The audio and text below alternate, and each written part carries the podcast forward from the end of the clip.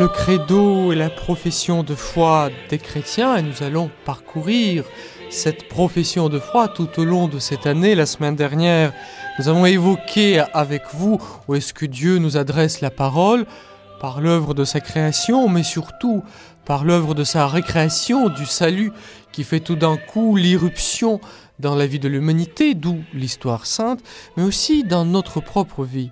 La foi ne commence pas par quelques illusions qui nous passent par la tête, la foi est une réponse de l'homme à la lumière de la parole de Dieu qui lui est adressée.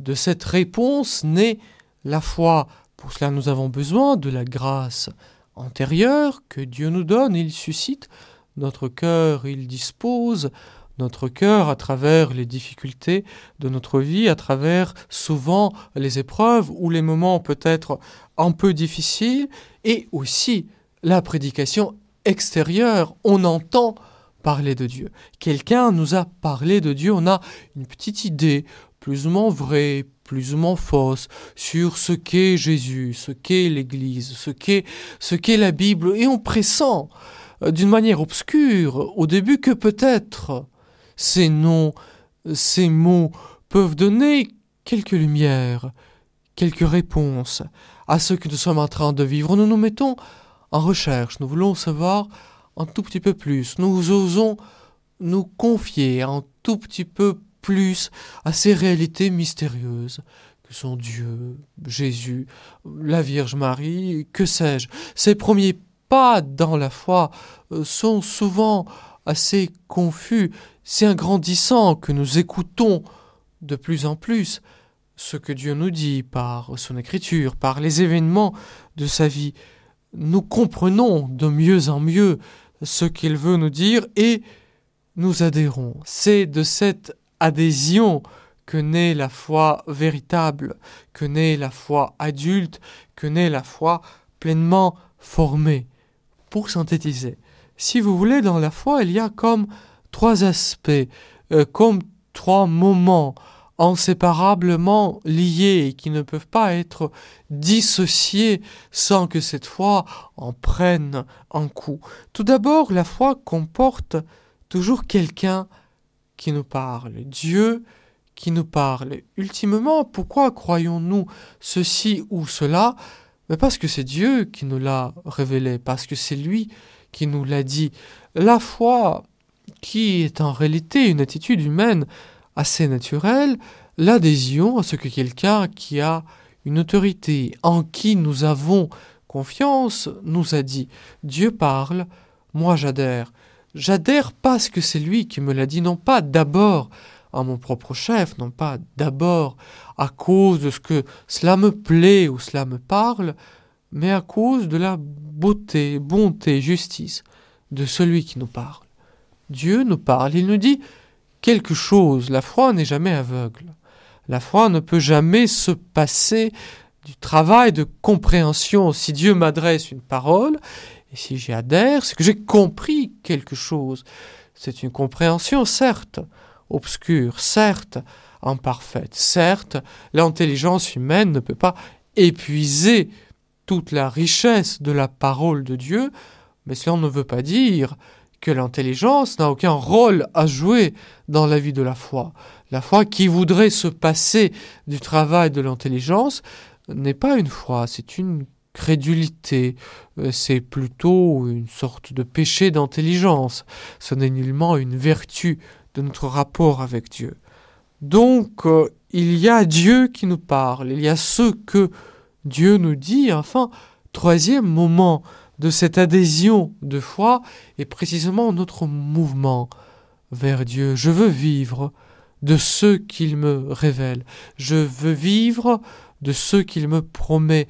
Il y a un mouvement vers Dieu qui commence dans la foi. Il y a une confiance qui s'instaure dans ce dialogue de foi. Donc quand la grâce antérieure, Dieu qui travaille dans notre cœur, et la prédication extérieure se rencontrent, il y a en moi cette adhésion à ce que Dieu me dit, il y a en moi cette adhésion à celui qui me parle le mouvement vers ce Dieu qui vient me sauver.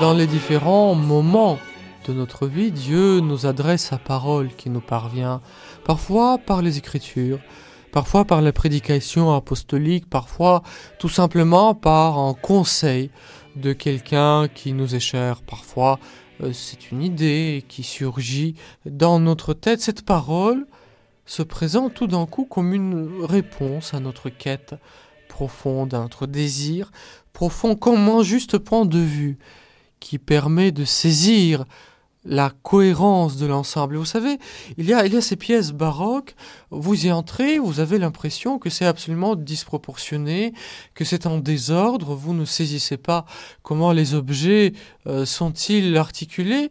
Il y a un point de vue, un point, dès que vous y êtes, dès que vous l'avez pris, tout d'un coup vous voyez l'harmonie, de l'ensemble qui se présente à vous.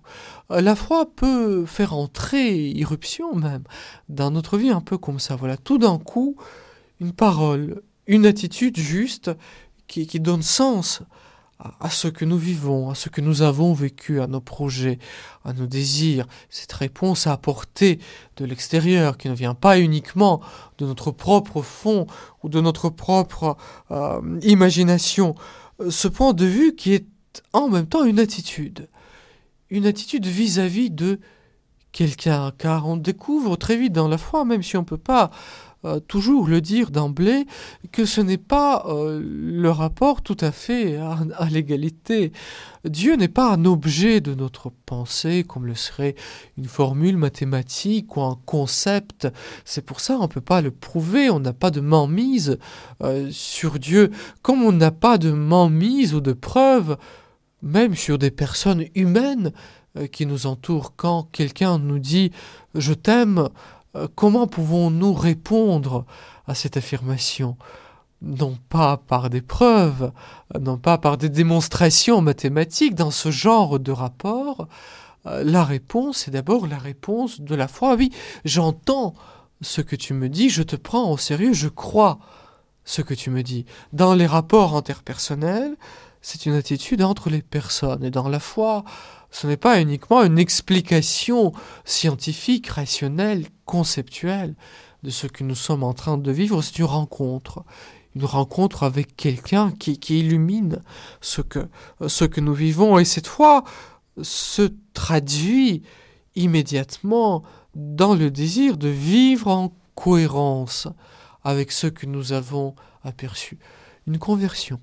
Oui, une conversion qui commence partir de cette rencontre étonnante de la grâce antérieure, de la prédication extérieure, et aussi l'homme découvre que dans cette rencontre qui est si intime, si personnelle, qui ne peut pas être expliquée ou rejouée avec d'autres personnages, que cette rencontre l'inscrit en réalité dans une communauté, de ceux qui ont déjà vécu de cette parole, de ceux qui ont fait cette expérience. Je crois nous inscrit d'emblée dans ce mystérieux nous croyons. Quand, à la messe le dimanche, nous, nous récitons notre credo, cette prière qui dit la foi, je crois dans ce Dieu, le Père Tout-Puissant, Créateur du ciel et de la terre. Ce je crois, ce je, ce moi, et qui est-ce? Qui est-ce? C'est très mystérieux car à la fois, et d'une manière tout à fait inséparable, c'est moi, celui qui confesse ma foi, c'est moi qui l'a dit, et à la fois, toute la communauté confessante, toute la communauté qui prie. Ce je crois, c'est mon jeu à moi, et c'est le moi de l'Église, c'est le moi de cette communion mystérieuse au-delà de l'espace et des temps, de tous ceux qui ont été touchés par la parole de Dieu, Abraham, Moïse, les prophètes, les apôtres, la Vierge Marie. Je crois en un seul Dieu, le Père Tout-Puissant, mon expérience de la découverte de Dieu est inscrite dans cette rencontre que l'humanité tout entière vit avec son Dieu créateur. Voilà, tels ont été nos tout premiers pas à la découverte du credo, ce grand texte qui professe la foi chrétienne. Nous parlerons la semaine prochaine de ce qu'est le symbole de foi, de ce qu'est ce mystérieux nous croyons.